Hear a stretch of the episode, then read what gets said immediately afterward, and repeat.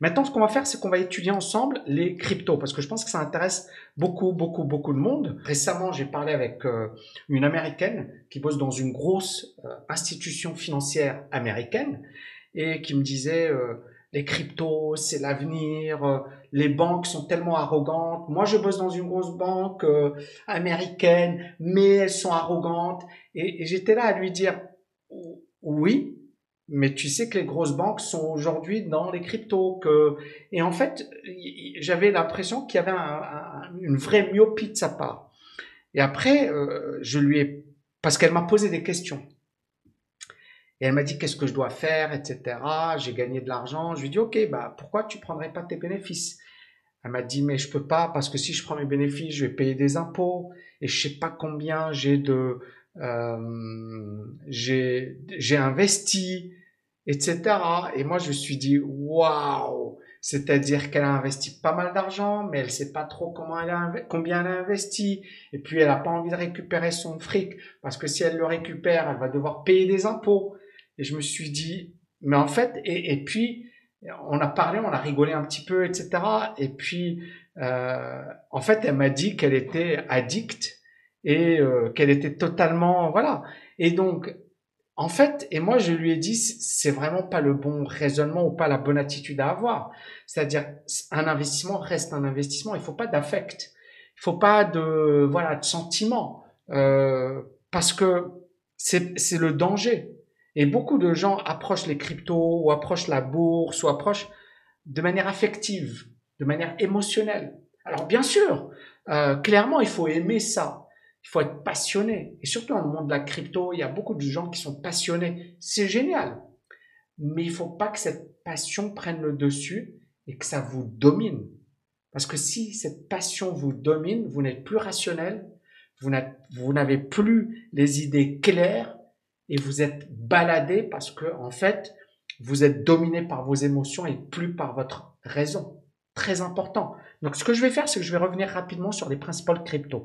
Alors, j'ai mis, et, là encore une fois, rappelez-vous de ma précédente vidéo, je vous avais dit, voilà, le Bitcoin est dans une tendance baissière, il n'y a pas photo, d'accord? On est vraiment dans une tendance baissière. Et je vous avais dit, là, c'est pas mal ce qui est en train de se passer parce que vous voyez, les moyens immobiliers commencent à, à croiser, mais ça, c'est du swing trading, hein, c'est vraiment un coup. Et là, vous voyez, on casse, d'accord? On, se pose, là, il y a, un truc à faire, d'accord? Mais est-ce que ça veut dire qu'on aura un retournement majeur du Bitcoin? Non, c'est juste un, rebond, d'accord? Maintenant, pour que ça se reprenne véritablement, il faut qu'on ait quelque chose de beaucoup plus positif.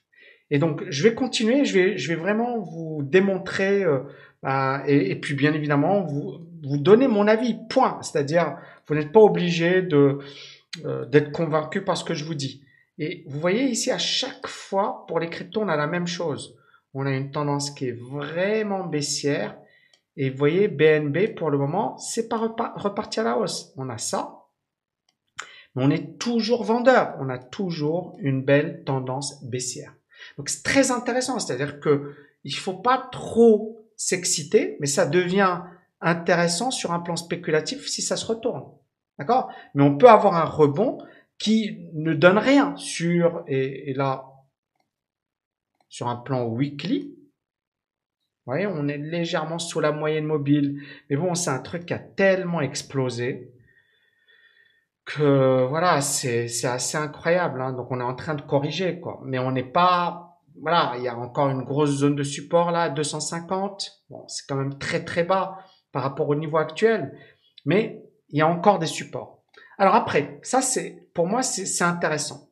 Coinbase. Vous voyez, Coinbase, on a cassé les précédents points bas. On est en train de rebondir. D'accord? Mais on voit bien que la grosse résistance, elle se situe par là, à 212.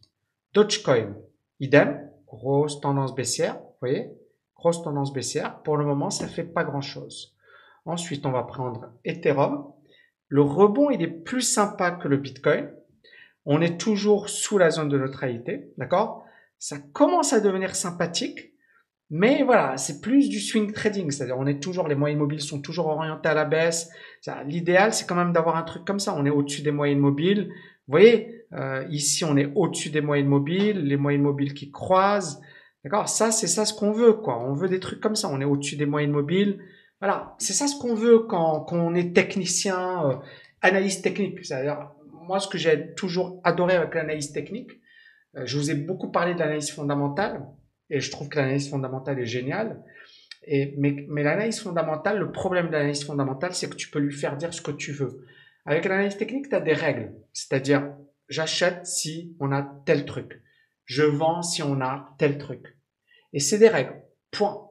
Alors, ça peut, peut ne pas toujours marcher. C'est normal. Mais le but, c'est de jouer les probabilités. Pas les certitudes. Mais là, on voit bien qu'à chaque fois, vous voyez, tous les gens qui ont essayé de jouer les rebonds, ils se sont fait avoir. Et on voit bien que sur toutes les cryptos, on a la même configuration. C'est-à-dire qu'on a une situation où les moyennes mobiles sont orientées à la baisse, où le marché évolue à la baisse et où le marché n'évolue pas au-dessus des moyennes mobiles.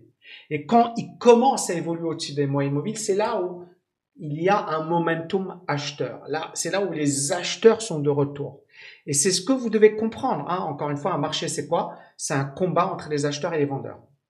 Et tant que les acheteurs sont faibles, donc tant que les vendeurs dominent, la tendance, elle va continuer à la baisse. C'est-à-dire qu'on va avoir des rebonds, des tentatives de reprise qui sont suivies par des baisses. À chaque fois, les vendeurs reprennent la main. C'est un petit peu ce qu'on a aujourd'hui sur le Nasdaq. Un petit peu la même chose sur le S&P. C'est-à-dire qu'on est en train d'entamer des tendances baissières. Ce n'est pas encore la grosse baisse, mais c'est un début. Et donc nous, en tant qu'analyste technique, etc., notre but c'est quoi? C'est pas de dire voilà il y a des certitudes ou personne n'est capable de dire ce qui va se passer. Mais c'est de se dire ok voilà les règles, voilà grosso modo ce qui se passe dans telle configuration. Et bien évidemment en être convaincu. Donc d'où l'importance de bien maîtriser les, graphiques, de les étudier sur le long terme, etc. Et après de se dire ok dans telle configuration voilà ce qui va se passer. Et on élimine l'affect on élimine les émotions, on élimine le bruit, on se focalise sur l'information. Que me disent les graphes? Que me disent les acheteurs et les vendeurs? Est-ce que les acheteurs sont en train de reprendre la main ou est-ce que les acheteurs sont toujours faibles? Si les acheteurs sont toujours faibles, je ne me positionne pas. Si les acheteurs sont présents, là, ça devient intéressant et là, ça me donne un signal positif. Et vous voyez, on retire l'affect et on se focalise sur l'information brute. Et c'est là où vous faites la différence. Donc je continue mon analyse. Donc bon, voilà, on a quasiment la même chose. Hein. Alors il y a euh, ici euh, marathon digital. vous voyez, c'est vraiment des configurations similaires. Alors MSTR, euh, je pense que vous, c'est MicroStratégie. Et idem, on est un peu dans, le, dans la même config. On a cassé une grosse résistance, un gros support, d'accord qui devient résistance, on joue avec, mais les moyennes mobiles sont clairement orientées à la baisse. Alors que là, regardez, là c'était l'inverse. Donc vraiment, nous, pour le moment, la tendance, elle est baissière sur les cryptos. Est-ce qu'il y aura des points d'entrée? Probablement, mais il faut juste être patient. Il faut juste être patient. Et le problème de beaucoup de gens, encore une fois, c'est qu'ils courent derrière quelque chose. Alors que parfois, il vaut mieux attendre. Et parfois, vous allez rater des mouvements. Mais c'est pas grave. Tant que ça respecte votre money management, tant que ça respecte vos règles, tant que ça respecte votre système de trading ou d'investissement, ça ne pose pas de problème. J'espère que vous avez aimé cette vidéo. Donc, vous voyez, j'ai parlé de pas mal de choses. N'oubliez pas de la liker, de la partager. J'ai beaucoup de choses à partager avec vous.